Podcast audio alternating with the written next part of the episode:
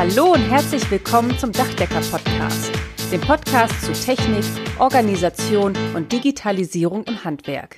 Und hier sind eure Gastgeber, Michael Zimmermann und Karl-Heinz Kraftzig.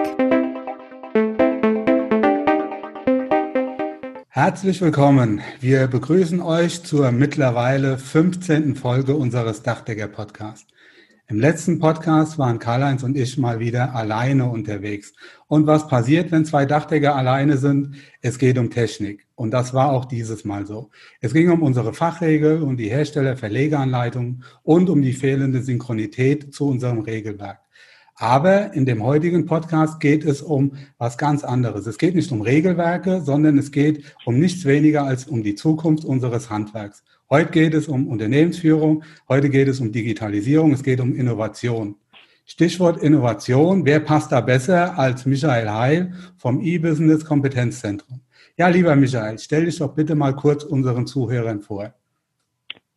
Ja, hallo liebe Zuhörer, ich bin Michael Heil, ich bin selbst Handwerker, Maler, Lackierer, habe irgendwann mal Betriebswirtschaft studiert, war selber Geschäftsführer von Handwerks- Unternehmen und seit vielen Jahren mittlerweile in der Forschung, Entwicklung und Beratung aktiv.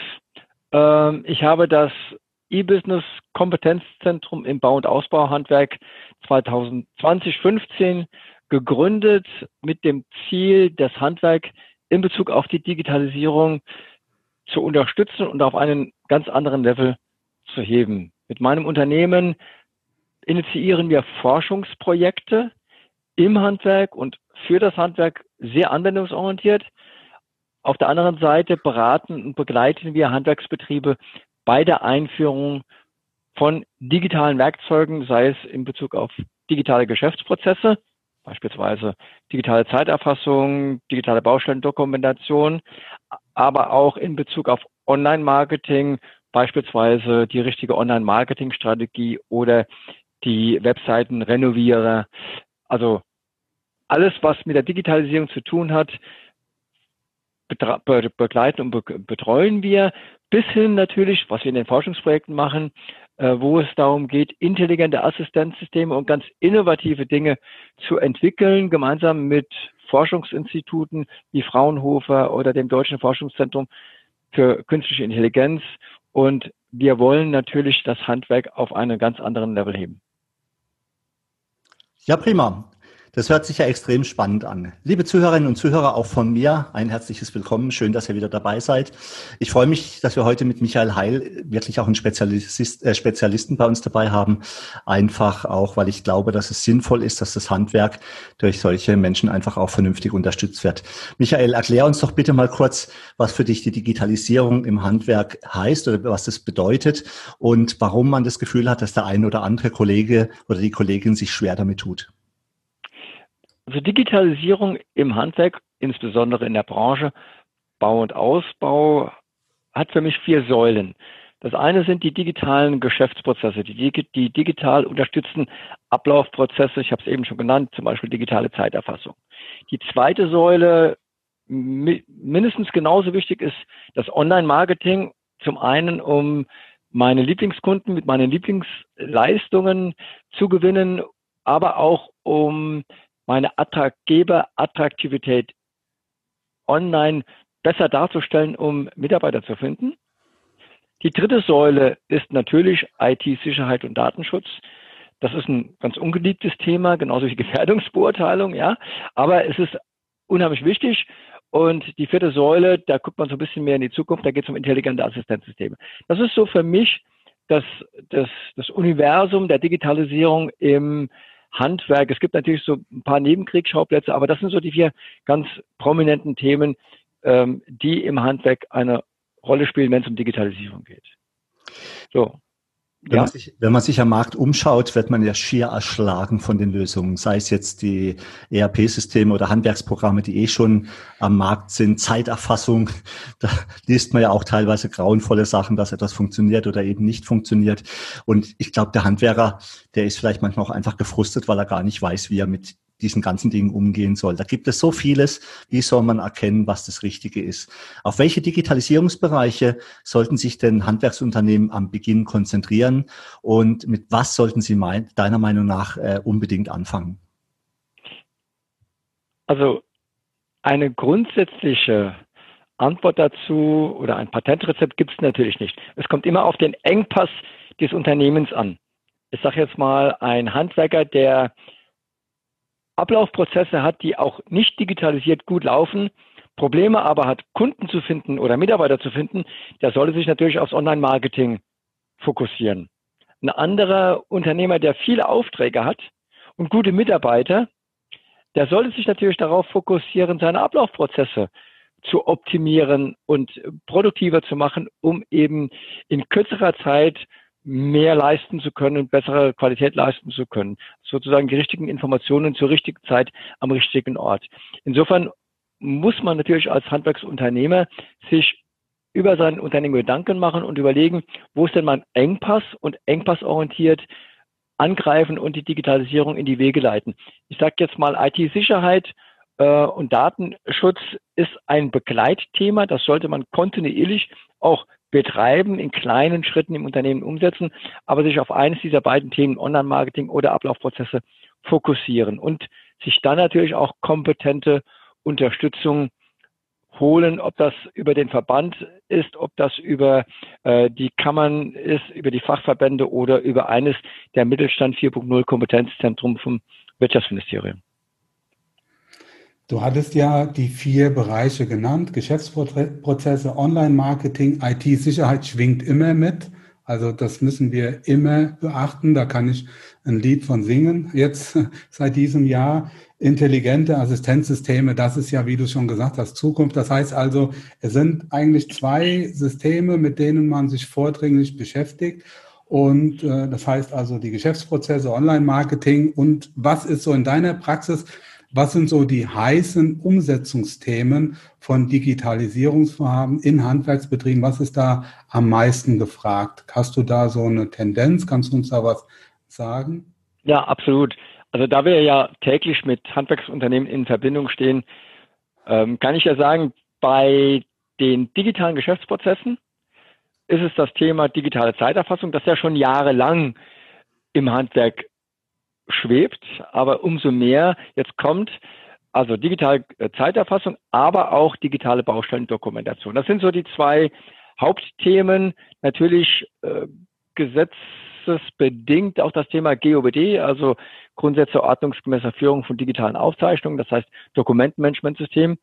Ähm, aber ich sag mal, so leidenschaftlich betrachtet stehen die Handwerker, wenn es um Ablaufprozesse geht, zu den Themen digitale Zeiterfassung, und digitale Baustellendokumentation. Das zu den Ablaufprozessen. Das sind so die Hauptthemen, das sind so die Renner.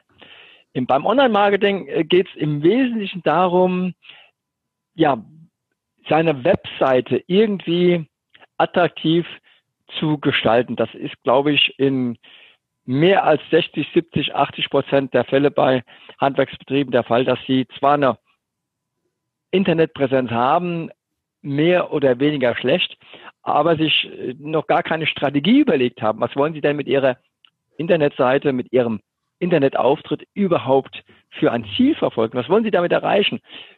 Bis hin zu Social Media Marketing, äh, YouTube-Videos, E-Mail-Kampagnen und so weiter und so fort. Also Webseite beim Online-Marketing ist so der erste Schritt. Ich will meine Webseite optimieren, wobei zum Online-Marketing natürlich noch viel, viel mehr gehört und Geschäftsprozesse ist es Zeiterfassung und Baustellendokumentation. Gib uns oder den Zuhörern doch mal ein paar Tipps, wie man die Digitalisierung bei seinen Mitarbeitern einführen sollte. Denn es ist ja so, der Chef kommt wieder mit irgendeiner neuen Idee um die Ecke und sagt, Jungs, da habe ich was ganz Tolles, das machen wir jetzt. Wie ist denn da die richtige Vorgehensweise?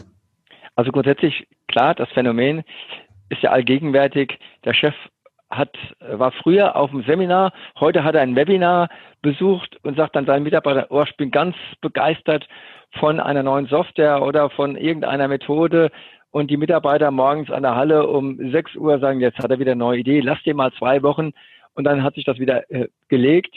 Ähm, so kann man natürlich schon jeher neue Methoden, neue Technologien nicht im Unternehmen einführen. grundsätzlich sollte man immer dazu übergehen, die Mitarbeiter von Beginn an ins Boot zu nehmen. Das heißt nicht, dass die über alles bestimmen, aber man sollte sie mit ins Boot nehmen, denn die Mitarbeiter, gerade was die Digitalisierung betrifft, haben alle eine digitale Kompetenz. Ganz wichtig. Ich wiederhole nochmal, weil mir das wichtig ist. Die Mitarbeiter im deutschen Handwerk haben alle eine digitale Kompetenz. Natürlich gibt es hier und da, aber ganz, ganz selten nur noch Ausnahmen. Aber die Mitarbeiter, wenn man die mal morgens an der Halle antreten lassen würde und die Smartphones raus, rausholen lassen würde, würde man staunen, was die für Smartphones haben und was die damit alles machen. Das heißt, die haben alle eine digitale Kompetenz. Die haben vielleicht sogar einen eigenen Blog, Blog eine eigene Webseite, die kaufen über Amazon, die verkaufen über eBay. Das können die alles. Das Schlimme daran ist nur, dass ganz viele Unternehmer im Handwerk daran zweifeln und sogar noch behaupten, meine Mitarbeiter sind zu doof, um einen Stundenzettel auszufüllen. Du glaubst wohl nicht, dass die eine Zeiterfassung mit einem Smartphone machen. Ich stelle das jetzt so ein bisschen ähm, pauschal, ein bisschen überspitzt dar, aber das höre ich sehr, sehr oft. Aber ich sage, Ihre Mitarbeiter, eure Mitarbeiter, die haben eine digitale Kompetenz. Das Schlimme ist, dass Sie diese digitale Kompetenz morgens, wenn Sie an die Halle kommen, vor der Halletür abgeben müssen, ablegen müssen, weil Sie in ein Unternehmen kommen, das es noch nicht geschafft hat, ein digitales System im Unternehmen einzuführen, das so ergonomisch und so intuitiv bedienbar funktioniert und so viel Spaß macht, damit zu arbeiten, um Informationen zu äh, dokumentieren, um Informationen zu verschicken, um Informationen zu erhalten. Das heißt, der Unternehmer macht seine Hausaufgaben nicht, um seine Mitarbeiter bei der Digitalisierung mitzunehmen. Und viele Mitarbeiter sind sogar schon bei der Digitalisierung weiter als das Unternehmen selbst. Ja, das ist ja, also, also Entschuldigung, wenn ich da reingrätsche, aber ich glaube, es fehlt auch so ein Stück weit äh, die Software dazu. Also ich habe noch keine digitale Zeiterfassung von irgendeinem Softwareanbieter äh, kennengelernt, die im Ansatz an das Usability von Amazon, von, von eBay ranragt. Also das muss man auch an dieser Stelle ganz klar sagen. Also das ist schon teilweise Raketentechnik, was da so abverlangt wird. Also nur mal so, das liegt nicht nur an den Unternehmen, sondern das liegt auch an der Software, die uns zur Verfügung stellt. Das Thema haben wir ja jedes Mal, Karl-Heinz, und wir werden auch nicht müde, immer wieder da rein zu bohren in diese ja. Wunde und zu sagen, macht es einfach, macht es intuitiv. Und wir werden ja mit Amazon und Co. verglichen, wenn es um die Anwendung dieser Systeme geht. Aber wenn ich da, ich würde dir gerne so ein bisschen widersprechen. Ich muss dir natürlich recht geben ähm, in der Behauptung, dass es schon Softwarelösungen gibt, die einfach nicht ergonomisch sind, wo es auch keinen Spaß macht, die zu kompliziert sind anzuwenden, wo der Mitarbeiter ähm, ja einfach keinen Bock drauf hat. Es liegt aber auch oft an der Vorbereitung und an der Umsetzung. Ähm, es gibt genügend Positivbeispiele. Wenn ich heute einen Vortrag halte vor 100 Dachdeckern, garantiere ich dir, dass mindestens 10 Dachdeckerbetriebe eine digitale Zeiterfassung haben und einsetzen. Und wenn ich die frage, würdet ihr eure digitale Zeiterfassung missen wollen? Dann sagen die, nee, nee, ohne die können wir uns das gar nicht mehr vorstellen. Und es gibt unterschiedliche Systeme bei den 10. Und wenn man sich die anguckt, ist die ein, das eine oder andere System gar nicht mal so ergonomisch, aber es wird trotzdem eingesetzt. Also ich würde jetzt mal sagen, Funktion schlägt Design bei manchen Dingen. Es muss ja. nicht unbedingt sehr intuitiv bedienbar sein. Es muss nur funktionieren und die Mitarbeiter müssen mitgenommen werden und man muss mit den Stärken und Schwächen einfach leben. Also das lasse ich so nicht stehen. Ja, also wenn wir diskutieren, dann diskutieren wir richtig. Die Einführung der Zeiterfassung hat bei uns Jahre gedauert, Jahre. Ja, bis ja. das mal einigermaßen unfallfrei ähm, durchgelaufen ist. Und die Einführung vom Meistertask, das waren wenige Stunden. Also das ja. ist der Unterschied. Ja. Und die Akzeptanz war genauso. Also nur mal so vom Usability. Das war ein okay. Riesenunterschied. Dann hast du vielleicht nicht die richtige Software, die nicht so ganz ergonomisch ist, auf der einen Seite gehabt. Mit, mittlerweile gewechselt, ja. Ja, okay, siehst du. Und zum Zweiten ist es vielleicht so, dass vor vielen Jahren wir noch nicht auf dem Stand der Technik wie heute waren mit Smartphone und so weiter. Also ich kann ja sagen, ich, also wir beraten und begleiten ja Handwerksbetriebe zum Beispiel bei der Einführung der Digitalisierung. Wir machen eine Vorbereitung, wir müssen das Unternehmen darauf vorbereiten. Die Arbeit mit den Mitarbeitern in einem Workshop dauert dreieinhalb Stunden und danach können die Mitarbeiter ihre Zeiten digital erfassen, das dauert eine Woche, bis die großen Probleme weg sind. In der zweiten Woche funktioniert das. Es gibt natürlich immer mal eine Fehlbuchung, aber es dauert keine Jahre, bis eine digitale Zeiterfassung eingeführt ist. Äh, mit dem Kontakt der Mitarbeiter sage ich dir heute zwei Wochen und das Ding steht und funktioniert. Also ich glaube, ihr habt beide recht. Ne? Einerseits muss man natürlich. einerseits muss man wirklich gucken, dass man halt Dinge einführt, die einem die Zeit äh, abnehmen oder erleichtern.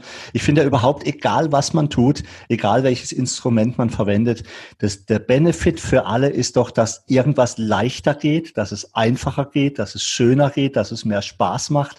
Wenn ich irgendein digitales System mehr zulege und ich habe hinterher mehr Arbeit wie zuvor, das wäre ja kompletter Schwachsinn. Also das darf es einfach nicht sein.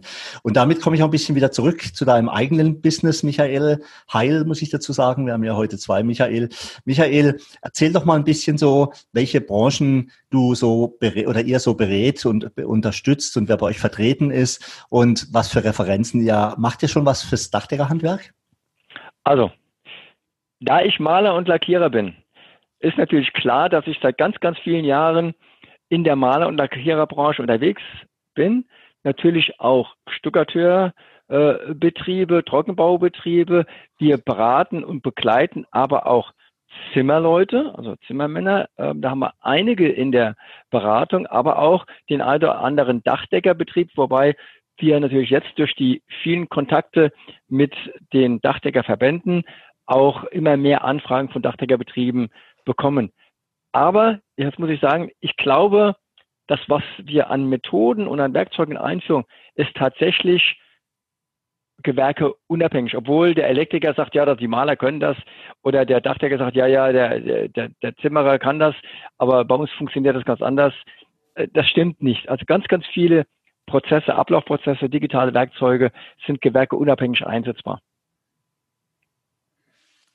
Okay, okay. Also wir arbeiten da ja auch auf Berufsorganisationsebene mittlerweile auch schon einige Zeit zusammen, Michael. Deshalb äh, glaube ich, kannst du jetzt auch schon eine kleine ja, einen kleinen Einblick konntest du schon ins Dachdeckerhandwerk gewinnen. Insofern glaube ich dir das auch, dass da viele ähm, Begehrlichkeiten innerhalb der einzelnen Handwerksbranchen durchaus auch ähm, gleich sind. Ja, wir haben das Thema jetzt schon Einführung Digitalisierung so am Rande äh, und auch die Fehler, die man dabei machen kann, haben wir teilweise ja schon so ein bisschen mit besprochen.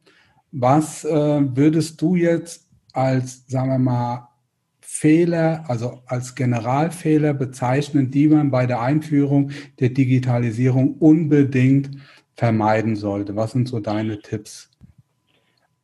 Also grundsätzlich, was nicht funktioniert, ist, wenn der Chef sich schlau macht, sich irgendeine Software, wir reden ja von Softwareprogrammen oder Apps auf dem Smartphone, sich anschaut, davon begeistert ist, sich das zeigen lässt und dann hingeht und sagt, Leute, ab morgen setzen wir das ein und jetzt macht mal.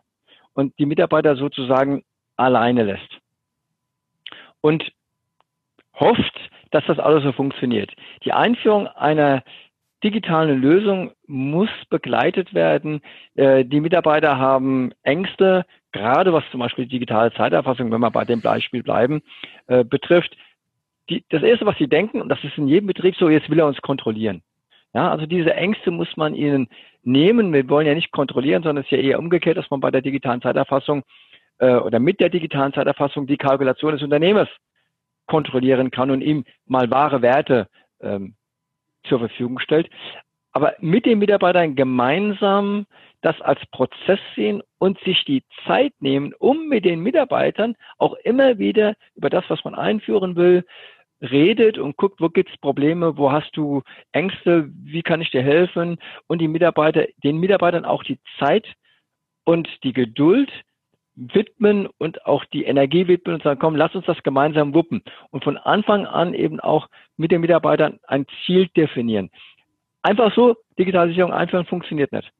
Und zu sagen, das machen wir jetzt und dann denken, ja, die machen das jetzt. Nee, nee. Ich muss als Unternehmer dabei sein, ich muss den Hut aufhaben, ich muss ähm, begeistert sein, aber mit den Mitarbeitern die Digitalisierung einführen und daran arbeiten, dass es funktioniert. Ja, da bin ich völlig bei dir. Ich glaube, Digitalisierung ist äh, Chefsache und das kann man auch nicht verordnen, sondern das ist ein Teil der Unternehmenskultur. Bei uns war das auch so vor Jahren. Der ein oder andere hat damit ein Problem gehabt. Das war einfach zu transparent. Ja, dann konnte man nicht mehr so viel mauscheln, verheimlichen. Und die haben sich dann auch irgendwann getrennt von uns. Das war dann ein ganz normaler Prozess. Ja, also ich bin auch der Meinung, man kann sich durchaus mal so ein paar digitale Leuchttürme in seinem Unternehmen suchen und die mit bestimmten Projekten beauftragen. Das können zum Beispiel auch Online-Marketing, das könnten Facebook oder was auch immer sein. Und wenn man dann erste Erfolge sieht, dann hat jeder was davon. Ich habe da, ich, hab da lass, mich mal, lass mich mal kurz zwischen reingrätschen. Ich habe da was Erstaunliches erlebt. Das muss ich jetzt einfach mal äh, sagen. Ich hatte früher ähm, eine digitale Baustellendokumentation von einem anderen Hersteller mit sehr schwierigen Lizenzbedingungen, die auch sehr teuer waren. Und dann musstest du das auf einem eigenen Server laufen lassen und durftest nur eine Lizenz auf einem Gerät, also alles, was halt so ein bisschen Quatsch ist. Und dann habe ich ja zum Memo-Meister gewechselt. Das ist ja so eine digitale Bauakte. Und da hast du einfach den Vorteil, ist völlig egal, ob du am Browser oder auf dem iPhone oder auf dem iPad arbeitest. Und dadurch, dass ich jetzt auf ein flexibleres System gewechselt habe, äh, vorher war es so, hatten nur meine Vorarbeiter Zugriff mit der App auf die digitale Baumappe. Das waren dann drei Leute bei mir im Betrieb, drei, vier Mitarbeiter. Und jetzt mit dem neuen System, wo ich viel, viel flexibler auch äh, Lizenzen nutzen und vergeben kann, bin ich dann einfach hingegangen und habe einfach alle meine Mitarbeiter die Lizenzen freigeschaltet. Und das ist mega cool. Und mhm. ihr glaubt es nicht, ich habe es letztens schon erzählt, am Vorabend schalte ich für den nächsten Tag die Baustellenakte frei. Ich muss am nächsten Morgen nicht mehr viel drüber reden. Die Mitarbeiter wissen, um was es geht. Ja. Ich würde da gerne auch noch einen oben draufsetzen. Ich habe ja vorhin darüber gesprochen, dass ähm, Unternehmer es versäumen, digitale Instrumente einzuführen in Unternehmen, die Spaß machen. Das ist ja ein Punkt. Der zweite Punkt ist, dass Unternehmer oftmals auch ihren Mitarbeitern das nicht zutrauen, diese digitale Kompetenz. Und das erlebe ich ja immer wieder in Gesprächen mit Handwerksunternehmern, dass sie beispielsweise, und das, was du angesprochen hast, äh, kommt da, trifft genau den Punkt, dass sie sagen, naja, wenn wir jetzt eine digitale Baustellendokumentation einführen oder eine digitale Zeiterfassung, dann nur mit den Vorarbeitern. Und ich sage dann, nein, das Smartphone ist ein digitales Werkzeug, das in jede Handwerkertasche gehört. Das ist ein absolutes Muss und dein Mitarbeiter kommt damit zurecht. Und wie du eben gesagt hast, man glaubt gar nicht, welches Potenzial in den Mitarbeitern steckt, und äh, wenn die mal ausgestattet werden mit so einem Werkzeug, was sie damit alles anstellen können, was dann den Unternehmer auch entlastet, das heißt, ähm, der Mitarbeiter meiner Meinung nach in einem modernen Unternehmen sollte definitiv, und zwar jeder Mitarbeiter, auch die Auszubildenden, mit einem Smartphone ausgestattet, mit einem betrieblich gestellten Smartphone ausgestattet werden. Und dann kommen natürlich auch oftmals, ja, das kostet ja richtig viel Geld. Mein Gott, wenn eine Hilti kaputt geht, die 1800 Euro kostet, also ein Werkzeug ist, das ich brauche, dann schreit kein Hahn danach, dann heißt, kaufe, hol eine neue Hilti. Ein Smartphone kostet mittlerweile 20, 40, 100 Euro und ein Smartphone-Tarif vielleicht 10 Euro, 12 Euro. Ja, das ist ein Werkzeug, was die Arbeit produktiver macht, die Informationsgüte, die Informationsgeschwindigkeit beschleunigt, ähm, auch die Produktivität erhöht. Da muss man natürlich auch Geld in die Hand nehmen, aber das macht sich doppelt und dreifach bezahlt. Ja, die Zeiten ändern sich und du hast es richtig gesagt, bei der Digitalisierung fängt keiner bei Null an, weder die Unternehmer noch die Mitarbeiter. Und man muss einfach den Mehrwert erkennen, man muss sich da auch so ein Stück weit konditionieren. Digitalisierung kann, wie Karl-Heinz auch richtigerweise sagt, mit den richtigen Werkzeugen sogar Spaß machen. Am Ende des Tages äh, ist für mich quasi alles Digitalisierung, was uns weiterbringt, was uns das Leben ein Stück weit einfacher macht, um uns dann wieder um das Wesentliche zu kümmern, unser Handwerk, unsere Mitarbeiter und unsere Kunden. Ja, apropos weiterbringen, wir sind ja auch gerade aktuell dabei, zusammen mit unserer Berufsorganisation digitale Projekte ja auf Forschungsebene anzustoßen, gemeinsam mit dir. Das sind ja sehr sehr große Projekte teilweise, die über einen gewissen Zeitraum hinweg laufen. Also da muss man ein bisschen Zeit mitbringen. Aber die Zeit fehlt uns Handwerker ja. Wir haben ja keine Geduld und wir sind ja auch nicht dafür bekannt, dass wir lange und ausgiebige Pläne schmieden, sondern das zeichnet ein Handwerker aus. Wir gehen direkt in die Umsetzung. Punkt Ende aus. Lieber machen wir es nochmal neu. Das geht schneller. Ja, und ähm, wie kannst du jetzt den Handwerksunternehmen. Ich hoffe ja, wir haben viele Handwerkskollegen aus den verschiedensten Branchen, die sich den Podcast anhören. Wie kannst du denen einen digitalen Mehrwert bieten, du mit deinem Unternehmen? Wie kannst du denen in der Digitalisierung weiterhelfen, konkret? Also nochmal zu meinem Unternehmen. Wir sind ja ein gemeinnütziges Unternehmen. Wir werden gefördert, beispielsweise im Rahmen des Mittelstand 4.0 Kompetenzzentrums Planen und Bauen, wo wir für das Handwerk in Deutschland im Bau- und Ausbauhandwerk zuständig sind, um das Handwerk bei der Digitalisierung zu unterstützen. Da bieten wir an, zum einen einen E-Business-Check. E-Business-Check heißt, wir reden mit dem Unternehmer online natürlich eine bis anderthalb Stunden über dessen Ängste, aber auch über dessen Bedarfe, über dessen Wünsche, über dessen Herausforderungen und erarbeiten mit ihm, und das ist für ihn kostenlos, weil es vom Bundesministerium für Wirtschaft und Energie bezahlt wird, wir erarbeiten mit ihm gemeinsam eine erste grobe Digitalisierungsstrategie mit Prioritäten. Er wird aufgeschlaut, was gibt es alles auf dem Markt für digitale Funktionalitäten und er geht dann da raus und bekommt von uns am Ende zum einen eine, ich sage jetzt mal grobe, priorisierte Digitalisierungsstrategie für sein Unternehmen, aber auch Tipps zu Förderprogrammen und Fördermitteln, die er in Anspruch nehmen könnte. Es gibt aber auch einen Website-Check. Das heißt, wir untersuchen für den Unternehmer seine Website einmal grafisch, einmal technisch, einmal auch strategisch. Also was, was macht der Unternehmer äh, mit seiner Webseite? Wie ist sie gestaltet? Wie ist sie technisch aufgebaut? Ist sie suchmaschinenoptimiert? Und wir geben ihm in einer Stunde ganz, ganz viele Tipps, die er berücksichtigen kann oder soll, äh, bis hin zu Impressum und Datenschutz, ähm, um ihm einfach da zu Rate zu stehen und, und ihm zu sagen, pass mal auf, hier ändere das vielleicht auf deiner Website oder lass es sein, begrab die Website, mach eine komplett neue, wie auch immer. Es gibt aber auch noch den Microsoft 365 Check neuerdings. Das heißt, Microsoft hat ja jetzt oder seit längerem diese 365 Cloud-Lösung und viele Handwerker, gerade im Zuge der Coronarisierung, steigen jetzt auf die Cloud-Lösung um. Ähm, äh, aber auch da gibt es ja Optimierungsbedarf oder Begleitungsbedarf und Beratungsbedarf. Und da wollen wir mit dem 365-Check dem Unternehmer zur, zur Seite stehen und ihm zeigen, was geht alles mit 365 und was würden wir ihm empfehlen, mit seinen Bedarfen, mit welchen Apps beispielsweise von 365 zu arbeiten. Also diese drei Checks bieten wir an, kostenlos und auf unserer Webseite buchbar. Das hört sich cool an. Fördermöglichkeiten, das ist das Stichwort schlechthin. Also ich kenne mich, oder Michael ja auch, Michael Zimmermann und ich als Gebäudeenergieberater sind wir, glaube ich, relativ fit, was diese KfW-Förderung und solche Dinge angeht, um das unseren Kunden empfehlen zu können. Auch da immer der Tipp an unsere Kollegen, sich mal damit zu beschäftigen, das lohnt sich wirklich. Ich bin aber völlig geflasht, das sage ich jetzt ganz ehrlich, wenn man mal merkt, wie viel mehr Förder Fördermöglichkeiten es für die Betriebe gibt. Und so richtig aufgefallen ist es mir eigentlich dieses Jahr. Wir hatten ja im Landesverband des Dachdeckerhandwerks Baden-Württemberg einen Wechsel in der Geschäftsführung. Wir haben jetzt seit Juni einen neuen Geschäftsführer, den Herr Florian Jentsch, der kommt vom BHBT. Äh, du kennst ihn auch. Und der hat mich ja erstmal oder uns im Vorstand erstmal aufgezeigt, was für fantastische Fördermöglichkeiten es gibt. Und das habe ich, ich dachte, dass es mir so, ich dachte mir, dass es sowas gibt, aber ich hätte nicht für möglich gehalten, was mittlerweile alles gefördert wird. Kannst du da mal ein bisschen mehr dazu sagen und gibt es die Fördermittel nur für die Beratung oder auch für konkrete Umsetzung? Also grundsätzlich ähm, gibt es ganz, ganz viele Fördermöglichkeiten. Die attraktivsten Fördermöglichkeiten sind natürlich die mit einem nicht rückzahlbaren Zuschuss. Das heißt, ich beantrage Fördermittel und ich bekomme einen Großteil des, investi des investierten Geldes zurück und muss es nicht mehr zurückbezahlen.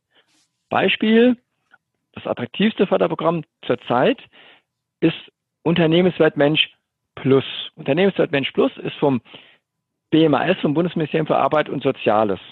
Hier werden Maßnahmen zur Einführung von digitalen Werkzeugen in Unternehmen gefördert. Allerdings die Begleitung dazu, also nur die Beratung. Hier gibt es für eine für ein Umsetzungsvolumen von 12.000 Euro insgesamt 9.600 Euro geschenkt zurück. Das heißt, ich bezahle als Betrieb 2.400 Euro und bekomme für 12.000 Euro einen kompetenten Berater, der akkreditiert für dieses Programm sein muss, der mich begleitet, der mir hilft, der mich unterstützt bei der Einführung von digitalen Lösungen. Also Unternehmenswert Mensch Plus ist beispielsweise so ein Förderprogramm, das wir ganz, ganz oft mit Handwerksbetrieben in die Wege leiten. Es gibt noch Unternehmenswert Mensch, wo es mehr so um die Soft-Faktoren, um die weichen Faktoren geht. Es gibt vom Bundesministerium für Wirtschaft und Energie ein Förderprogramm, das heißt Go Digital. Bei Go Digital beispielsweise werden diese drei Themen, diese drei Säulen digitale Geschäftsprozesse, ähm, Online-Marketing oder digitale Markterschließung heißt das dort und IT-Sicherheit gefördert. Also alle Maßnahmen in diesen drei Bereichen werden gefördert. Wobei auch das nur eine Beratungs, nur in Anführungszeichen eine Beratungsförderung ist. Das heißt, ich kann mir einen kompetenten Berater holen, der mich begleitet, der mit mir ein Konzept erarbeitet und mich bei der Umsetzung begleitet. Da gibt es beispielsweise bis maximal 33.000 Euro einen Zuschuss von 50 Prozent. Das heißt, ich bekomme 16.500 Euro geschenkt. Ja, das sind jetzt so Beratungs, Beratungsfördermöglichkeiten. Es gibt nur Entschuldigung, es gibt natürlich auch landesspezifische äh, Fördermittel, ob das der Digitalbonus in Bayern ist ähm, oder auch in anderen Bundesländern gibt es verschiedene äh, Digitalstatter Saar beispielsweise im Saarland und und und gibt es ganz viele äh, Digitalförderprogramme, wo auch geschenktes Geld im Übrigen bei den Landesfördermitteln sehr, sehr oft üblich auch für Investitionen dazugeschossen wird. Das heißt, beispielsweise auch der Digi-Zuschuss in Hessen, äh, da kriege ich bis zu 10.000 Euro dazu geschenkt, auch bei einer Förderquote von 50 Prozent. Also das Geld liegt sozusagen auf der Straße. Es gibt jetzt einen neuen Fördertopf vom Bundesministerium für Wirtschaft und Energie, der heißt Digital Jetzt. Leider Gottes, und da habe ich mich auch schon beschwert, aber es ist nun mal so, nur für größere Digitalisierungsvorhaben, wo ich eben nur für die Beschaffung von digitalen Werkzeugen einen mindestens 50-prozentigen Zuschuss bekomme, also für Soft und Hardware. Es hat allerdings einen Haken. Ich muss mindestens eine Förderung von 17.000 Euro beantragen. Das heißt, wenn ich 50 Prozent Zuschuss habe, äh, müssen es mindestens 34.000 Euro im Gesamtvolumen sein. Das ist schon eine Summe für einen kleinen mittelständischen Handwerksbetrieb, ja oftmals schon zu viel Geld, was er dann investieren müsste, wobei er auch gar nicht unbedingt so viel Potenzial hat, um ähm, so viel Geld zu investieren. Also, ja, was will ich mit 34.000 Euro? Ja, Software kostet nicht so viel. Ja, und, die, und, das war ja auch direkt dann, äh, nach kurzer Zeit war ja dann auch alles ausverkauft. Ja, ja, montags am 8. September wurde die Homepage freigeschaltet mit dem Antragsformular. Dienstags am 9. September wurde sie die Homepage gibt's noch, aber die Möglichkeit, dass du einen Antrag stellst, wurde deaktiviert, weil an dem mhm. ersten Tag schon eine dreistellige Anzahl von Anträgen eingegangen ist, die ja erstmal vom Projektträger abgearbeitet werden müssen, bevor neue Anträge ein, angehen können. Ja, also, aber nochmal, das Geld liegt auf der Straße. Es wird ganz viel Geld den Handwerkern zur Verfügung gestellt, jetzt noch für Dinge, die wahrscheinlich in drei, vier oder fünf Jahren nicht mehr gefördert werden. Naja, Anfang, gut, also ja? wenn du sagst für Handwerker, dann sehe ich das aber etwas differenzierter. Also okay. die Beratung wird gefördert, dann investierst du Kohle in die Beratung, hast nachher keine Kohle mehr für die Umsetzung. So, wenn es dann darum geht, dass was umgesetzt wird, dann musst du schnell genug sein und mindestens 17.000 Euro selbst investieren. Du hast eben selbst gesagt, das ist für Handwerker durchaus eine, sagen wir mal, eine relativ hohe Summe. Wenn du vorher noch beraten wurdest und hast schon investiert, ja, dann, dann wird es immer weniger, was dir zur Verfügung steht. Alle anderen ähm, regionalen, kommunalen und landesweiten ähm, ähm, digitalen Zuschüsse, die sind, wenn man nicht schnell genug vom Rechner ist, auch sofort ausverkauft. Also ja. ich glaube, äh, was das betrifft, da fallen wir Handwerker so ein Stück weit hinten runter. Naja, gut, ob das Handwerk ist oder Dienstleister oder, oder was auch immer. Die KMUs, ja. So. Ja, ja, also jetzt, jetzt muss man ja mal folgendes, jetzt muss man ja mal folgendes sagen. Jetzt spreche ich mal eine Lanze für die Politik. Das, und jetzt bin ich mal so ein bisschen bewusst provozierend, dass der Handwerker nicht schnell genug ist. Das ist ja nicht ein Problem der Politik, sondern das ist ja ein Problem des Handwerkers. Ich meine, ja, da, ja, ich weiß, ein Handwerker steht morgens um halb sechs auf und arbeitet bis abends um, um 20 Uhr. Ich kenne das und da habe ich dann noch Zeit, mich um Fördermittel zu kümmern. Das ist das eine. Aber wenn du als Handwerksunternehmer heute nicht in die Digitalisierung investierst, wissen wir alle, dass wir dann an Geschwindigkeit verlieren und vielleicht abgehängt werden von anderen, die in die Digitalisierung investieren und schneller und besser werden und attraktiver werden. Das heißt, es geht ja nicht darum zu investieren, weil ich Fördermittel bekomme, sondern es geht darum, dass ich investieren muss, um den Stand der Technik zu halten. Und dann kriege ich eben noch Fördermittel dazu, wenn ich schnell genug bin oder wenn ich gut genug bin oder wenn ich einen guten Berater habe, der mir dabei hilft, so einen Förderantrag zu stellen beispielsweise. Also eigentlich muss ich investieren. Ich kriege halt in der Politik noch Geld dazu geschenkt. Also wir müssen dann auch die kleineren Unternehmen äh, da in der Richtung ein Stück weit äh, unterstützen. Du mit deinem Unternehmen, wir als Berufsorganisation, sonst fallen die echt hinten runter, sind äh, immer so die Letzte in der Nahrungskette, weil die großen Betriebe, die sich darum intensiv kümmern können, die Anträge ausfüllen können wie die Weltmeister, die sind immer ein Stück schneller. Das ist einfach Natürlich. so. Äh, so ein Industriebetrieb mit 300 Mitarbeitern, der hat einen Mitarbeiter da sitzen, der vielleicht, ich will jetzt sagen, nichts anderes macht, aber der, der kriegt gesagt, pass mal auf, guck mal, da wird ein neues Förderprogramm kommen, kümmere dich drum, dass der Antrag an dem Tag, wo es rauskommt, auch gestellt wird. Da hast du vollkommen recht. Größere Betriebe, gerade Industriebetriebe, haben die Manpower dazu. Ein Handwerksbetrieb und im Bau- und Ausbauhandwerk wissen wir alle, ist die Durchschnittsgröße eines Handwerksbetriebes vielleicht sechs, sieben, acht oder neun Mitarbeiter, je nach Gewerk. Da hat man eben nicht die Zeit dazu, um sich darum zu kümmern und ist eben nicht schnell genug, weil man noch Angebote schreiben muss, weil man noch Rechnungen schreiben muss, weil man sich um die Baustellen kümmern muss und so weiter und so fort. Und damit haben wir den perfekten Einstieg zur perfekten Berufsorganisation, nämlich unseren DachdeckerInnungen und Landesverbände, die, wo ich, ich eigentlich den Zentralverband nicht. Den Zentralverband natürlich auch. Also wir haben ja diese drei Stufen Innung äh, im direkten Kontakt mit den Innungsmitgliedern, dann die Landesverbände der einzelnen Länder und dann natürlich die Hauptorganisation, unseren Zentralverband, der ja auch in Köln angesiedelt ist. Nein, was ich damit meine ist, all das, was ihr jetzt erzählt habt, auch, das, das kann man als Handwerker ja gar nicht mehr überblicken. Und deswegen haben wir zum Beispiel auch in Baden-Württemberg gesagt, jetzt auch mit Herrn Jentsch, unserem neuen Geschäftsführer, wir müssen das mal aufarbeiten. Wir müssen mal gucken, was für Leute gibt es am Markt, die uns vernünftig beraten können. Welche Fördermittel gibt es? Wie können wir die für unsere Kollegen akquirieren? Aber auch selbst im Landesverband, wie können wir diese Mittel nutzen, um uns selbst im Landesverband besser zu machen? Und das sehe ich schon auch als Aufgabe von den Verbänden, einfach Strukturen aufzubauen, auch ja. mit den Coaches. Ich werde ja wahnsinnig. Ich weiß nicht, ob es euch auch so geht, wenn ihr bei Facebook mal irgendwie, da, man hat ja zurzeit das Gefühl, die Coaches explodieren. Ja? ja. Und das Lustige ist ja, ich habe jetzt gerade mal angefangen, das zu sammeln. Wenn du mal auf Facebook mal auf so ein Coach-Profil draufklickst, dann wird ja ein kleines Pixel gesetzt, dann wirst du ja überschwemmt mit Coaches. Also ich glaube, ich bin jetzt bei 100 mittlerweile, die ich einfach mal so ausgeschnitten und gespeichert gespeichert habe.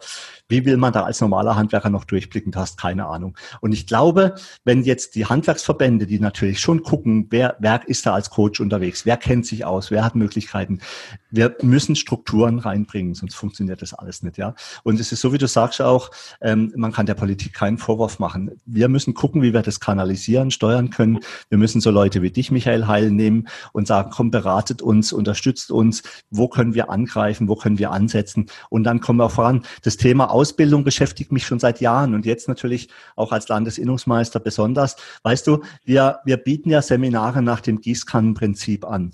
So nach dem Motto, lass uns doch jetzt mal ein Thema sowieso X machen und übermorgen machen wir Thema Y. Aber da ist kein Hand und Fuß dabei, da ist kein roter Faden dabei. Ich wünsche mir eigentlich, dass es irgendwo in den Verbänden ein Portal gibt, wo ein Handwerker, der mit irgendwas ein Problem hat, reinguckt und weiß, wer für ihn der richtige Ansprechpartner ist oder wie ihm bei seinen Problemen geholfen werden kann. Und damit kommen wir noch mal ganz kurz zurück zur Digitalisierung. Äh, Michael Heil, sag doch mal ganz kurz, was äh, über Smartphones haben wir ja schon gesprochen. Du hast vorhin auch gesagt, eigentlich muss man jedem eins geschäftlich zur Verfügung stellen. Ich weiß jetzt nicht, ob jeder mit zwei Smartphones rumrennen muss, denn die Jungs haben ja alle schon ein Smartphone. Da kann man natürlich dann sagen, die kriegen dann halt einen anderen Benefit dafür, ja, dass sie quasi das dann entsprechend nutzen. Aber was würdest du denn noch so als digitale Grundausstattung gerne in jedem Unternehmen sehen? Sag jetzt bitte äh, Fax. Bitte, sag, sag jetzt bitte nicht, sag jetzt bitte nicht Fax. Machbares Fax. ja, du wirst jetzt lachen, jetzt mal off topic. Ähm, Beim Online-Marketing beispielsweise ist ein Instrument SMS-Marketing, weil die Öffnungsrate bei SMS liegt bei fast 100 Prozent. E-Mails können weggeklickt werden, aber SMS werden nicht weggeklickt, sie werden gelesen. Aber mal unabhängig von dem SMS-Marketing mal wieder zurück. Was kann ich denn einem Handwerksunternehmen empfehlen an digitaler Ausstattung? Naja, grundsätzlich glaube ich, dass ein Smartphone, habe ich ja schon gesagt, dazugehört. Äh, ich habe Beratungsbetriebe, ganz wenige, aber Beratungsbetriebe, die mittlerweile den Mitarbeitern neben dem Smartphone auch ein Tablet zur Verfügung stellen. Den Vorarbeitern sowieso, aber auch den Mitarbeitern. Ähm, das erhöht ja auch die Attraktivität des Unternehmens, auch gerade für junge Auszubildende oder für Fachkräfte. Ähm, ich, habe einen Betrieb beispielsweise, der vor zwei Jahren oder vor einem Jahr, glaube ich, angefangen hat und hat mit einem IT-Menschen eine Kooperation gegründet und macht Folgendes, dass er ähm, ähm, mit dem IT-Menschen den Handwerksbetrieben einen Vertrag anbietet, wo der Mitarbeiter im Handwerksbetrieb sich irgendein Smartphone aussuchen kann, egal welches, das dann im Unternehmen gefördert wird mit 50 Euro und für den wird dann das iPhone X oder was auch immer deutlich günstiger und er kriegt jedes Jahr ein neues Smartphone beispielsweise und das Ganze in einem in einem in, in so einem äh, Rahmenvertrag drin ist, ist sehr sehr günstig. Also Smartphone auf jeden Fall. Wir reden sogar mittlerweile drüber über intelligente Uhren, also Smartwatches beispielsweise, äh, aber Tablet ist durchaus auch ein Werkzeug, was man in einem Unternehmen den Mitarbeitern zur Verfügung stellen kann. Na klar, äh, digitale Aufmaßsysteme, ähm, ich sage jetzt mal eine Drohne, gerade Dachdeckerhandwerk, ich meine, Drohnenflug ist ja etwas, was ganz, ganz viele machen, auch als Dienstleistung anbieten, 3D-Aufmaßgeräte, also da gibt's ja schon tolle Sachen, die man in seinem Handwerksbetrieb, je nachdem, wie man ausgerichtet ist, auch einführen und einsetzen kann. Wenn ich mir jetzt beispielsweise überlege, als Dachdecker mich auf den digitalen Weg zu begeben und mir ein 3D Aufnahmegerät, 3D-Scanner hole und eine Drohne und Smartphones und so weiter und so fort, dann begebe ich mich ja schon mal in eine Preiszone, wo ein Digital Jetzt Förderprogramm attraktiver wird. Mhm.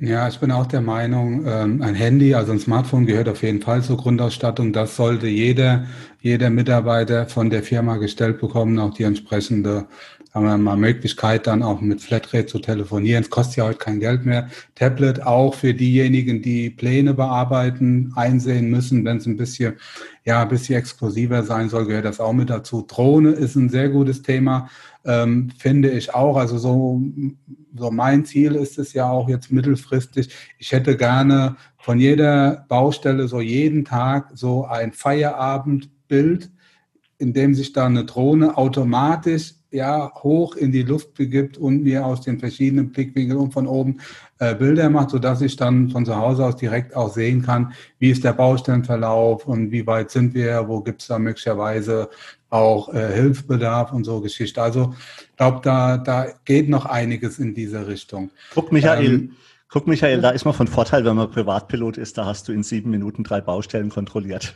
Ja, das genau. ist natürlich cool, ja. Genau. Das ist cool, ja. Das ist auch nochmal zu dem, was der Michael Zimmermann eben gesagt hat. Wir haben ja, äh, oder vorhin auch schon gesagt hat, wir haben ja jetzt das ein oder andere innovative Projekt als Projektskizze eingereicht, unter anderem, ne, wo wir gesagt haben, es wäre doch schön, wenn auf jeder Baustelle sozusagen eine Drohne zur Verfügung stehen würde und der Mitarbeiter, der auf dem Dach ist, über seine intelligente Uhr mhm. einfach sagen kann, Drohne fliegt zu mir und die Drohne setzt sich jetzt unten aus dem Auto oder auf dem Auto in Gang und fliegt zu dem Handwerker oben aufs Dach und der Handwerker kann dann beispielsweise die Situation äh, filmen mit der Drohne, hat beide Hände frei, äh, Absturzsicherung, Arbeitssicherheit und so weiter und die Drohne filmt das und äh, man kann sich dann vielleicht direkt auch nochmal mit dem Meister im Büro, mit dem Techniker von Roto, Velux, wem auch immer in Verbindung setzen und man unterhält sich über einen Knopf im Ohr mit dem Smartphone in der Tasche und kann die, das Detail besprechen und klären und dann kann man die Drohne wieder zurückschicken. Und noch zwei, drei, und noch zwei, drei kühle Bierchen dabei. Dann ja, ja, genau, genau. Sind genau. alle happy. Ja, genau. also, was auf jeden Fall eine schöne Sache ist, das sind die Drohnen. Ich habe selbst auch mittlerweile zwei Stück und äh, nutze die auch sehr oft bei Privatkundenterminen, gerade so äh, vor der Angebotsphase, also um ein Angebot erstellen zu können, dann lasse ich die mal drüber fliegen. Was besonders gut ankommt, nur mal so an dieser Stelle, ist, wenn zum Beispiel die Bauherrin gemeinsam mit einem Kind draus ist und dann so vor der Eingangstür steht und das Kind hochguckt und dann sagt man, wink doch mal, ja, und dann macht man ein schönes Bild und das bereitet man dann direkt im Angebot und bearbeitet das mit ein, möglicherweise schon dann mit der neuen Eindeckung, ja, dann sieht man, wie es aussehen kann. Ja, nur, aber da, da sind wir noch sehr händisch unterwegs, was das betrifft. Also so, so, so mit der, mit der Watch, ja, drück, draufdrücken, macht eine, eine Feierabendrunde, mal ein paar Aufnahmen, schickt die direkt dann in die Cloud rein, so dass man sich die angucken kann. Das wäre auch so mein Traum, ohne dass man da händisch eingreifen muss. Ja. Da sind wir aber schon so ein bisschen bei dem Thema. Hast du da ein paar, paar Tipps, so ein paar richtig coole Apps, Programme, die uns auch die Arbeit, die Kommunikation, Büro, Baustelle erleichtern können. Was sind da so deine Favoriten? Also mal dazu eine grundsätzliche Aussage. Ich bin, oder das ist auch eine Empfehlung, die wir in den E-Business-Checks geben. Es gibt ja zwei Möglichkeiten äh, oder zwei Wege, die ich gehen kann, wenn ich mich auf den digitalen Weg begebe. Die eine Möglichkeit ist, dass ich mir eine Branchenlösung hole, wenn ich sie nicht schon habe, die möglichst alle Funktionen mir zur Verfügung stellt, die ich mir wünsche. Wir wissen alle, die eierlegende Wollmilchsau gibt es nicht. Aber viele Unternehmer wissen ja gar nicht, was die eigene Branchenlösung alles kann. Wenn man sich dann mal wirklich da schlau macht und sich Hilfe holt und sich beraten lässt und den, den Softwarehersteller mit ins Boot nimmt, da geht schon einiges mehr. Also die Erfahrung haben wir gemacht, dass der ein oder andere Handwerker sagt, ich wusste gar nicht, dass meine Software das alles kann. Da muss man natürlich auch dann Geld in die Hand nehmen, sich schulen und ausbilden lassen. Das ist der eine Weg. Der andere Weg ist natürlich, wenn die Software das nicht alles hergibt und eben diese Funktionen wie zum Beispiel digitale Zeiterfassung oder digitale Baustellendokumentation oder Aufgaben- und Projektmanagement nicht zur Verfügung stellt, dann muss ich natürlich auf Insellösungen zurückgreifen. Schön ist natürlich oder schön wäre natürlich, wenn die Insellösung immer eine Schnittstelle zur eigenen Branchenlösung hätte, was in ganz, ganz vielen Fällen nicht der Fall ist. Also muss ich damit leben. Deswegen sage ich immer, Achtung vor Insellösungen. Je mehr Insellösungen ich einsetze, umso größer wird der Aufwand zur Pflege und Wartung dieser Insellösungen. Und ab vier Insellösungen oder ab fünf Insellösungen wird der Aufwand teilweise größer als der Nutzen, der dabei rauskommt. Aber okay, Insellösungen haben ihre Daseinsberechtigung, weil sie oftmals sehr hilfreich sind. Ich nenne da jetzt einfach mal ein, zwei, drei. Der Karl hat vorhin Memo-Meister äh, genannt, ist definitiv eine sehr gute Lösung, wenn ich Baustellendokumentation mache. Äh, ein weiteres, ähm, eine weitere Software ist beispielsweise Meistertask. Wir arbeiten auch mit Meistertask, um unsere Projekte und unser Aufgabenmanagement digital abzuwickeln. Das ist eine Insellösung, die beispielsweise sehr intuitiv bedienbar ist, die einem wirklich sehr, sehr hilft und unterstützt, bei der Selbstorganisation, aber auch bei der Delegation von Aufgaben und im Projektmanagement, weil ich eben in der Cloud, das heißt jederzeit und überall mit jedem Gerät abrufbar die Aufgaben und meine Projekte im Überblick habe, Aufgaben erfassen kann, Fotos erfassen kann, äh, kommentieren kann und mit meinen Mitarbeitern fokussiert äh, Informationen austauschen kann. Ist halt kontextbasiert. Das ist der große Vorteil von dem System. Ganz genau. Kontextbasiert heißt, ich kann es im Rahmen meiner Arbeit direkt anwenden. Ich kann das einem Projekt zuordnen. Ich kann einen Mitarbeiter zuordnen. Also es ist schon eine sehr, sehr gute Software, die viel kann, ist eine Insellösung, hat aber absolut seine Daseinsberechtigung. Was man jetzt natürlich auch sagen muss, ich habe es vorhin auch erwähnt, dass äh, Microsoft mit seiner 365-Lösung, es gibt auch von Google die G Suite, aber bleiben wir mal bei Microsoft 365 mit seiner Cloud-Lösung, mit seinem Cloud-Universum ganz, ganz viele Apps, ganz, ganz viele Applikationen zur Verfügung stellt, die sehr nützlich sein können. Angefangen von Teams als Chat-Lösung, aber nicht nur Chat-Lösung, es geht ganz, ganz viel mehr, über beispielsweise den Microsoft Planner zur Aufgabenprojekt Management über To-Do mit Aufgabenmanagement bis hin zu Bookings. Ich kenne den einen oder anderen Unternehmer, der beispielsweise über dieses Bookings, Bookings heißt ja buchen, seine Termine sozusagen ins Internet auf seine Homepage stellt und der Kunde über die Homepage Termine buchen kann für Angebotserstellung äh, oder Forms ist ein, zum Beispiel eine Applikation, wo ich ein Formular für eine Kundenheits, für eine Kundenzufriedenheitsabfrage machen kann beispielsweise. Also da gibt es auch ganz, ganz viele einzelne Applikationen. Der Vorteil bei Microsoft 365 ist natürlich, dass diese ganzen Applikationen in der Regel ineinander greifen und egal welche Applikation ich habe, die Informationen, die da erfasst sind, eben auch den anderen Applikationen zur Verfügung gestellt wird.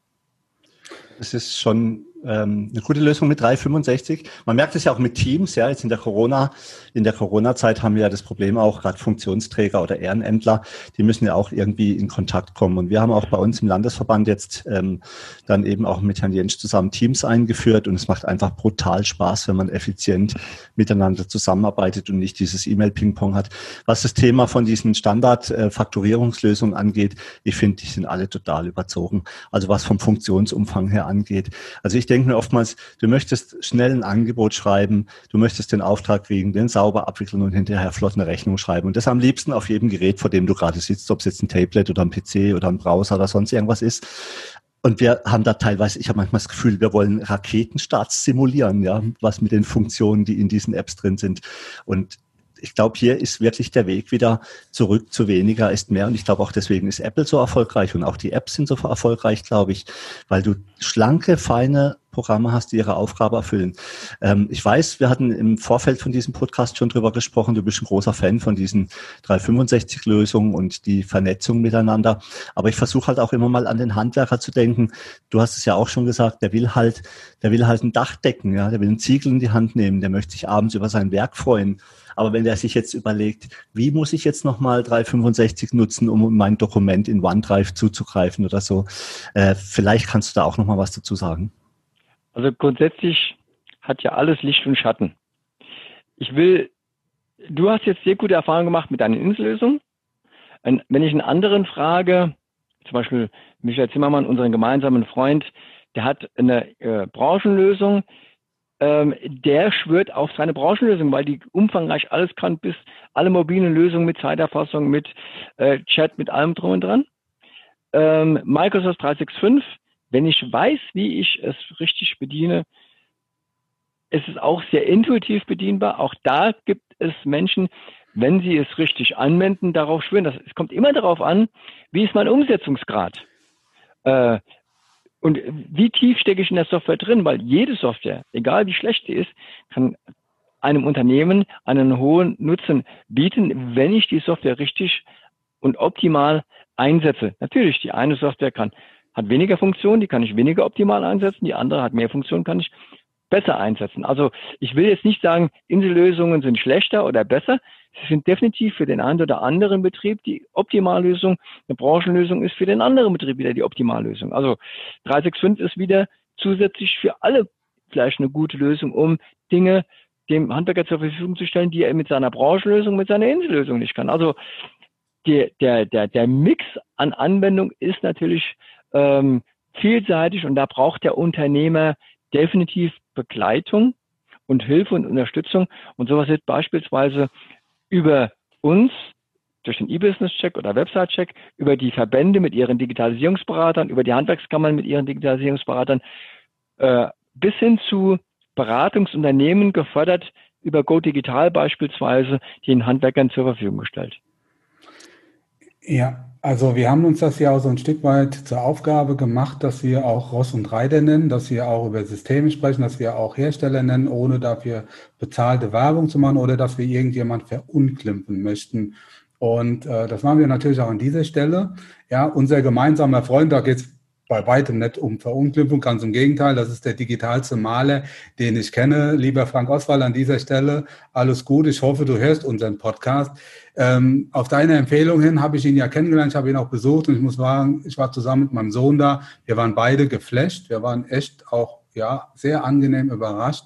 Ähm, Frank nutzt eine Branchensoftware des Malerhandwerks Und was ich da so mitbekommen habe mit den Malern, mit denen ich Kontakt habe oder was ich auch in den einzelnen Gruppen so lese, dann stehen die auch hinter dieser Software. Man kann sie ja durchaus nennen, die nennt sich Winworker. Ja, und diese Software ist ja auch in der Lage, äh, einzelne ja, Prozesse, Projekte, also Prozessmanagement abzubilden.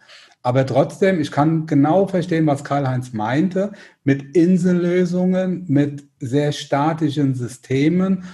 Und die Frage, die sich mir halt bei dieser, an dieser Stelle auch tatsächlich stellt, ist, was ist denn jetzt die Insellösung? Ist das unser Kommunikationsdokumentationstool? Ist das Office 365 oder ist das unsere Branchenlösung? Also irgendwo passen die alle nicht zusammen. Also kein System kann mit dem anderen vernünftig kommunizieren. Und wie Karl-Heinz sagt, wenn wir wirklich mal schnell ein Angebot machen müssen, dann kommen wir aus unserer digitalen Welt total nach Analogistan, ja, und sind dann wieder komplett ja, komplett wieder so ein Stück Zeit zurückversetzt. Das ist einfach so. Ja, da muss ich da, da muss ich ja leider widersprechen. Ja, also glaub mir es, glaub mir es, äh, Michael, ich mache schon seit knapp 30 Jahren Angebote ja. und äh, ich mache jeden Tag Angebote. Ich glaube, ich habe heute auch einen ganzen Bus voll gemacht und das ist in der Tat so. Es ist, äh, mir fehlt da so die Konnektivität der einzelnen Systeme. Ja, okay. also meine Branchensoftware ist komplett abgekoppelt von meiner Kommunikation, von meiner Dokumentation mit der Baustelle. Und das ist so ein Stück weit das Problem. Ja, ich sag ja, ähm, ich widerspreche hier nur dahingehend, dass ich sage, es gibt Betriebe, die eine Branchenlösung haben, die in, die relativ intuitiv bedienbar ist, mit der ich mit ein paar Mausklicks ein Angebot zusammengestellt habe, das von oben bis unten durchkalkuliert ist, da wo ich per Knopfdruck sozusagen eine Arbeitspaketierung für die digitale Zeiterfassung generieren kann. Die Mitarbeiter schreiben oder nicht schreiben, sondern klicken auf ihr Smartphone. Ich kriege direkt in Echtzeit Rückmeldung. Also solche Systeme gibt's. Die ich gibt's. glaube, ich glaube, das hängt, steht und fällt wahrscheinlich auch eher so mit der Betriebsstruktur an sich und auch an den Benutzern. Ich könnte mir vorstellen, wenn du jetzt einen größeren Betrieb hast, ähm, dann bist du auch darauf angewiesen auf, sag ich mal, eine Standardlösung, die einfach funktioniert. Du willst auch nicht ständig Systeme wechseln, du willst nicht ständig was Neues ausprobieren. Du hast drei, vier, fünf, sechs Punkte, die dir wichtig sind. Angebot schreiben, Rechnung, Zeiterfassung. Und dann muss das laufen. Dann läuft es auf einem eigenen Server oder auf einem Windows-System. Da hocken dann ein paar Sekretärinnen, ein paar Meister dran und es läuft und hat seinen Weg. Ich glaube tatsächlich, das funktioniert, ja. Aber die Frage ist halt einfach nur, kann es nicht viel schlanker, schneller und geiler funktionieren, ja? Macht, kann es nicht einfach mehr Spaß machen? Wenn ich mir zum Beispiel jetzt die Oberfläche von Meistertask anschaue, ich arbeite einfach schon gern mit Meistertask, weil es unfassbar schön aussieht, ja. Und weil die, diese Wischbewegungen, irgendwelche Kärtchen rumzuschieben, das macht einfach Freude. Und genauso einfach stelle ich mir vor, ein Angebot zu schreiben. Und es gibt es einfach nicht, ja. Und ich habe es in, in einem Podcast schon mal gesagt, Michael Heil, ähm, wenn du, wenn du mal die Mausklicks bis zum fertigen Angebot zählst, das ist unfassbar und in wie viele Masken du reinspringst. Das kann alles wunderbar funktionieren. Aber ich würde mir wirklich so eine intuitive Angebotserstellung wünschen, wo ich einfach auf der einen Seite meine Leistungspositionen habe und dann wische ich die ganz elegant, so elegant, wie ich irgendwelche Mails in mein Mailprogramm mit einem Wisch lösche. So wische ich die Positionen in mein Angebot rein. Fünf Minuten später ist es fertig. Ja. Und genau und, das gibt es, deswegen muss ich euch widersprechen. Ich oh, habe jetzt, jetzt, zwei. Jetzt, jetzt zwei, sind wir aber gespannt. Äh, naja, ich habe jetzt zwei Praktiker, die, ich sage mal, der eine, der eine Software hat, mit der er jetzt in Bezug auf Ergonomie nicht zufrieden ist und der andere, der mit seinen Insellösungen kommt.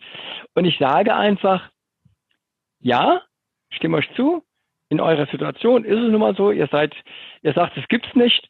Ich kann euch Beispiele nennen und Betriebe nennen, die sagen, es funktioniert ganz einfach. Also es kommt darauf an, wie gut meine Stammdaten sind, vor allen Dingen. Kommt, ich könnte jetzt, jetzt gehen wir ins eingemachte Stammdatenmanagement. Habe ich meine Stammdaten so aufbereitet, dass ich einfach per Mausklick beispielsweise 10, 12 Leistungspositionen, die immer zusammenhören, einfach rüberhole. Ähm, mit einem Wisch oder mit einem Klick. Und das Angebot ist fertig und ich kann in dem Angebot das eine oder andere ein bisschen äh, äh, korrigieren. Das gibt es durchaus. Also ich äh, weiß, dass es das gibt, deswegen sage ich, es gibt's. Hast du denn, Hast du denn einen Tipp für eine gute Branchensoftware? Das würde mich jetzt mal interessieren. Also Michelle und ich beobachten den Markt ja sehr intensiv. Ja. Ich weiß, ja. es gibt ein paar iPad-Apps oder vor allem auch Cloud-Lösungen, die sind schon nicht schlecht, ja. Aber ich weiß jetzt nicht, ob die wirklich für das Dachdeckerhandwerk geeignet sind. Jetzt nenn doch mal Ross und Reiter. Was fällt denn dir da so gerade spontan ein, wenn du sagst, gute Branchensoftware? Äh, ja, jetzt bin ich natürlich etwas ähm, in einer Zwickmühle, ähm, aber ich sage dir jetzt, haben wir darauf der, hingearbeitet. haben wir drauf hingearbeitet. Ja, ja, ja, genau, genau, okay, ja, ich wurde sozusagen genötigt. Ähm, wir haben den gemeinsamen Freund, Michael Zimmermann, du hast vorhin gesagt, äh, er hat Winworker. Ich kann zum Beispiel sagen, dass ähm, das eine Software ist, die ähm, jetzt nicht unbedingt Maler, also die entstanden aus dem Malerhandwerk, aber es gibt Zimmerer und Dachdecker und Maurer und was der Teufel, welche Gewerke das die auch benutzen, ähm, die wenn sie richtig angewendet wird, sehr, sehr ergonomisch benutzbar und wo du mit einem Wisch dein Angebot erstellen kannst. Aber es ist nicht die einzige, es gibt auch andere Softwarelösungen, aber ich sage jetzt mal, lassen wir uns, lassen wir es mal dabei. Ähm, es kommt immer darauf an, das habe ich vorhin schon mal angedeutet, wie fit ich mit meiner Software bin, wie gut ich sie mit Stammdaten ähm, gespeist habe und wie gut ich damit umgehen kann. Das ist ganz einfach. Wenn ich das gut kann, wenn ich das alles ähm, in meinen Stammdaten drin habe, ich einen Klick auf die Positionen mache, dann macht ratatatatat und, und, und mein Angebot steht. Ist Windworker Cloud-basiert? Nein. Da fängt es ja schon an. Genau. Muss eine Software Cloud-basiert sein? Ja, natürlich. natürlich. Ja, das ist deine Cloud, das ist eine Glaubenssatz. Du ja, sagst ja, natürlich. Ja, ich, ich, muss ja ähm, das in meinen Alltag integrieren können und äh, möchte, möchte ja auch zu jeder Zeit äh, mit meinem System arbeiten, wann ich gerade zur Verfügung stehe. Kannst du. Ja, aber es ist ja zum Beispiel auch diese Windworker App ja für iPhone oder iPad. Ähm, die, die genau.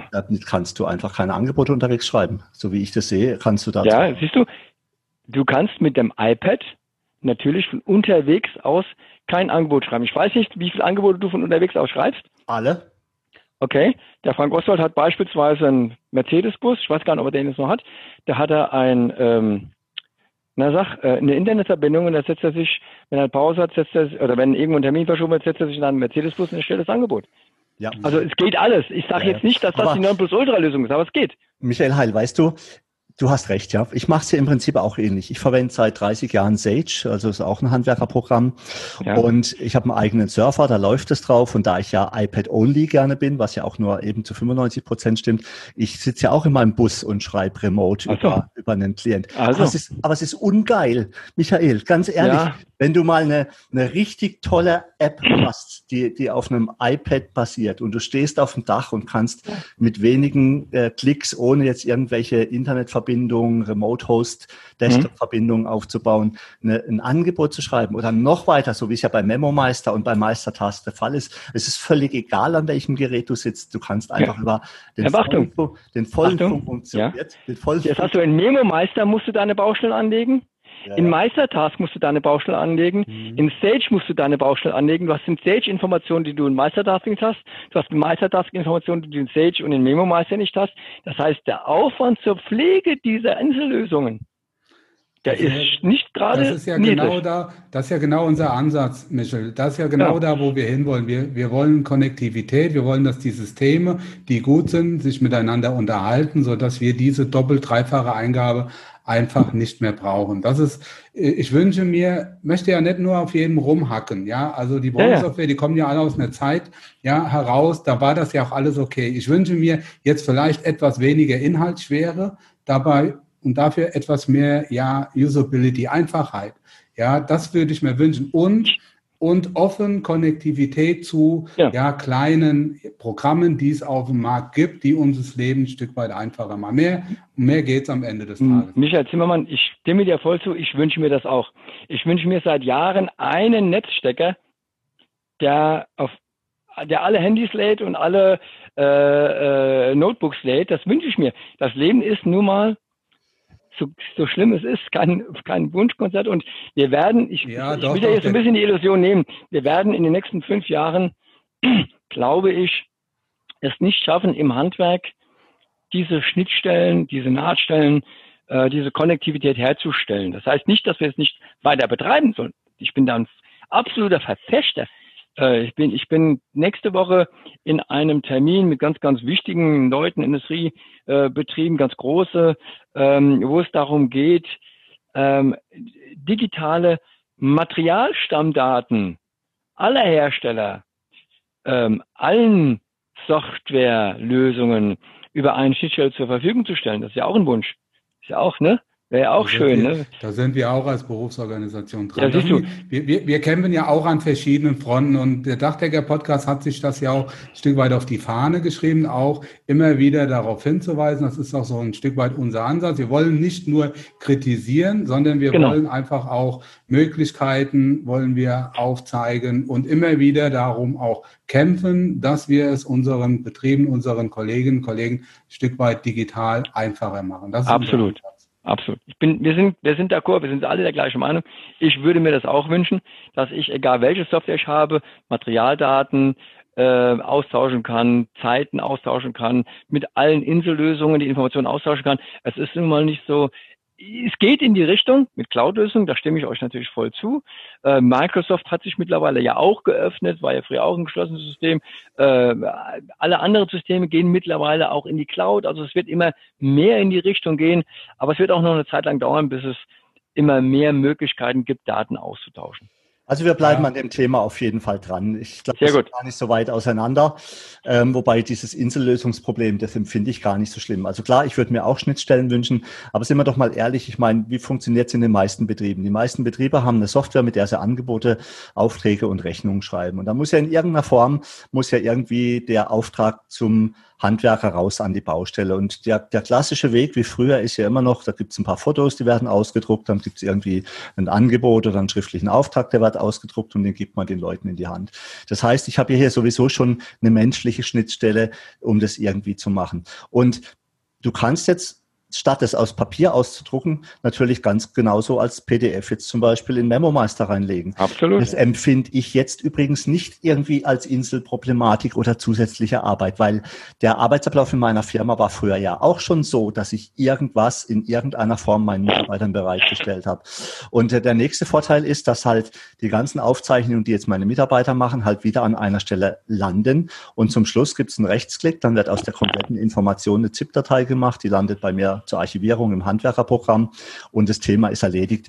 Wenn es da natürlich eine Schnittstelle gäbe, wäre das noch schöner, aber ich empfinde es gar nicht so extrem ja. lästig. Nicht, ja. Nichtsdestotrotz werden wir auch hier den Finger weiter in die Wunde halten und was mich nur immer ein bisschen, ja. was mich nur ein bisschen ärgert, Michael Heil, ähm, das ist die Tatsache, also wie gesagt, seit 30 Jahren verfolge ich jetzt schon Digitalisierung. Ich habe früher selber programmiert, mehr im Bereich Funktechnik ich finde es unfassbar, was Geld verdummt wird für irgendwelche blöden Lösungen oder Geld ausgegeben wird für Sachen, die gar nicht so richtig vorankommen, ja.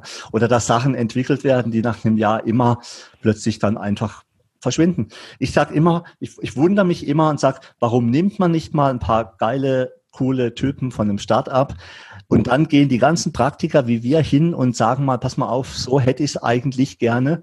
Jetzt kriegst du hier noch ein paar Fördermittel, noch ein bisschen Geld obendrauf. Wir schließen euch vier Wochen ein und danach kommt ihr mit einer gescheiten Lösung raus. Stattdessen programmiert jeder Softwarehersteller irgendwie seinen eigenen Stiefel und dann landen wir halt auch bei Insellösungen. Dass so große Player wie jetzt Google und Microsoft natürlich Vorteile haben, auch mit diesem Microsoft 365. Der Michael und ich nutzen ja OneDrive auch, um unsere Podcast-Skript zu schreiben. Es ist halt schon cool, ja, wenn du über einen Link mal schnell auf eine Word-Datei zugreifst und alle schreiben da drin rum und du hast nachher ein gemeinsames äh, Ergebnis. Das ist schon faszinierend. Aber kommen wir doch mal wieder so langsam Richtung Schluss des heutigen Podcasts. Ich bin, muss da ja immer, ja, du darfst doch gleich, Michael. Mhm. Ähm, Du kannst ja vielleicht noch kurz da was dazu sagen, aber dann so vielleicht als Abschlusshäppchen würde mich mal interessieren, ob du an so richtig coolen Forschungsprojekten dran bist äh, oder was du da in letzter Zeit umgesetzt hast oder was du noch vorhast. Das ist auch die Brücke, die du jetzt eben geschlagen hast. Genau, du sagst, wie viel Geld ausgegeben wird für Dinge, die am Schluss in der Schublade landen. Ich bin vor vielen, vielen Jahren, ähm, als ich noch meinen äh, Malerbetrieb hatte, äh, in ein Forschungsprojekt oder habe ich ein Forschungsprojekt initiiert, äh, das sehr erfolgreich war. Also damals hatte ich die Idee, ich würde gerne Farbe spritzen, ohne dass Farbnebel irgendwo auf Autos landet und das äh, Forschungsprojekt Nespri stand für nebelfreies Spritzen von Fassaden wo ich Caparol mit reingenommen habe, wo ich die Firma Barker mit reingenommen habe, war ja sehr erfolgreich. Und mittlerweile hat sich dieses Nespri Farbspritzverfahren ja weltweit äh, durchgesetzt. Also ganz, ganz viele Maler benutzen das. Und da bin ich in diese Forschungslandschaft äh, reingeraten und habe gesehen, oh, also es gibt ja doch Möglichkeiten mit so ganz schlauen Köpfen an Universitäten zu reden. Das sind ja auch ganz normale Menschen. Äh, ein bisschen anders gestrickt als wir Handwerker. Du hast vorhin gesagt, Michael, wir sind eher entscheidungsfreudig. Da wird heute, da wird jetzt drüber nachgedacht und zwei Minuten später eine Entscheidung getroffen. Das ist in der Forschungslandschaft ein bisschen anders. Sei es drum. Und das ist aber, und deswegen habe ich auch das EBZ gegründet, weil ich mir auf die Fahne geschrieben habe, dass diese Forschungsprojekte und diese Millionen und Abermillionen an Geldern, die für Forschungsprojekte ausgegeben werden, eben auch ein Teil davon im Handwerk landet. Und deswegen gibt es das E-Business Kompetenzzentrum äh, für das Ausbau, für das Bau- und Ausbauhandwerk, weil wir solche Projekte initiieren. Vielleicht auch nochmal ein Appell, wenn ein Handwerker eine Idee hat, ähm, kann er sich gerne an uns wenden. Aber wir haben uns auf die Fahne geschrieben, diese Möglichkeiten, Förderprojekte, ganz innovative Förderprojekte zu initiieren, bei Ministerien einzureichen und dann bewilligt zu bekommen, um dann mit dem Verband, mit Industriebetrieben, ähm, mit Forschungsinstituten eben ganz innovative, zukunftsweisende Dinge zu entwickeln. Äh, das machen wir mit dem E-Business Kompetenzzentrum. Ja, wir sind momentan an mehreren Forschungsprojekten beteiligt. Ähm, ihr könnt ja mal gucken im Internet. Converdi heißt das eine mit C, C-O-N-W-E ARDI. Da geht es, das nennt sich Construction Verbal Digitization. Da geht es darum, ähm, beispielsweise äh, Verbals, zum Beispiel intelligente Uhren, intelligente äh, Brillen, ähm, auf Baustellen einzusetzen, um Informationen zu erfassen, um die dann in einer Datenbank, Datenformat unabhängig allen am Bau Beteiligten zur Verfügung zu stellen. Mal so in einem Satz salopp gesagt. Oder ein ganz interessantes Projekt ist Bauprevent. Da geht es darum, dass wir zum Beispiel acht Sensoren, Sensoren, die Informationen aufnehmen am Körper oder an der Kleidung eines Baustellenhandwerkers befestigen. Diese Sensoren messen die körperliche Belastung, die der Handwerker ausgesetzt ist und melden beispielsweise, wenn er sich falsch bewegt, wenn er äh, überlastet ist und geben ihm den Hinweis und geben ihm vielleicht sogar über beispielsweise eine intelligente Brille oder sein Smartphone den ein oder anderen Hinweis, mach mal eine Entlastungsübung du hast jetzt vier Stunden über Kopf gearbeitet, mach eine Entlastungsübung oder wenn er jetzt meinetwegen ähm, in eine Fassade mit Beton bohrt, dass die Erschütterungen dann gesundheitsgefährdend werden, dann wird der Strom abgeschaltet an der Bohrmaschine. Also so ganz wilde Dinge ähm, bis hin, ich habe ja vorhin erwähnt, äh, Ideen, die wir haben im Dachdeckerhandwerk, dass eine Drohne eben ähm, losfliegt, weil ich sie über meine intelligente Uhr rufe und die Drohne über künstliche Intelligenz beispielsweise das Dach abfliegt und selbst erkennt, wo Schäden sind und direkt dem Handwerker vielleicht sogar schon Reparaturempfehlungen gibt. Also ganz, ganz äh, interessante Sachen gibt es ja mittlerweile. Wir haben im Übrigen äh, beim EBZ, also bei, in unserem Unternehmen, drei KI-Trainer. Also KI heißt künstliche Intelligenz.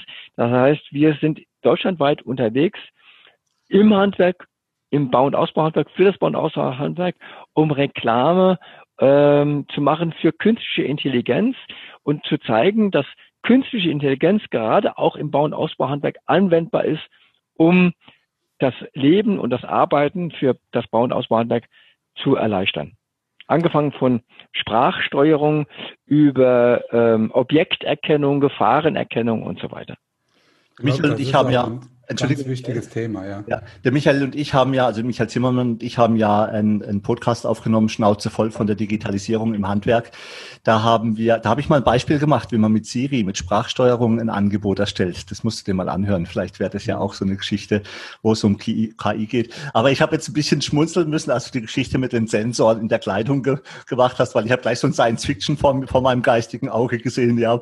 Und es ist ja dann bestimmt interaktiv. Das heißt, ich sehe dann gleichzeitig von meinen 14 Mitarbeitern das Bewegungsprofil. Und wenn ich merke, dass irgendwo die Bewegung ein bisschen nachlässt, dann gibt man einen kleinen Stromstoß und dann ich funktioniert wusste das. Naja, jetzt muss man ja, jetzt muss man ja, jetzt muss man ja da, ja genau, jetzt muss man natürlich, typisch Unternehmer, muss man ganz klar sagen, es kommt immer wieder dieser Gedanke, jetzt muss man natürlich dazu sagen, wir haben natürlich immer, und das macht die Politik auch sehr gut, die sagt, du musst einen Datenschützer ja, genau. äh, mit im Boot haben. Und der und da muss auch ein Ethikvotum eingereicht werden. Mhm.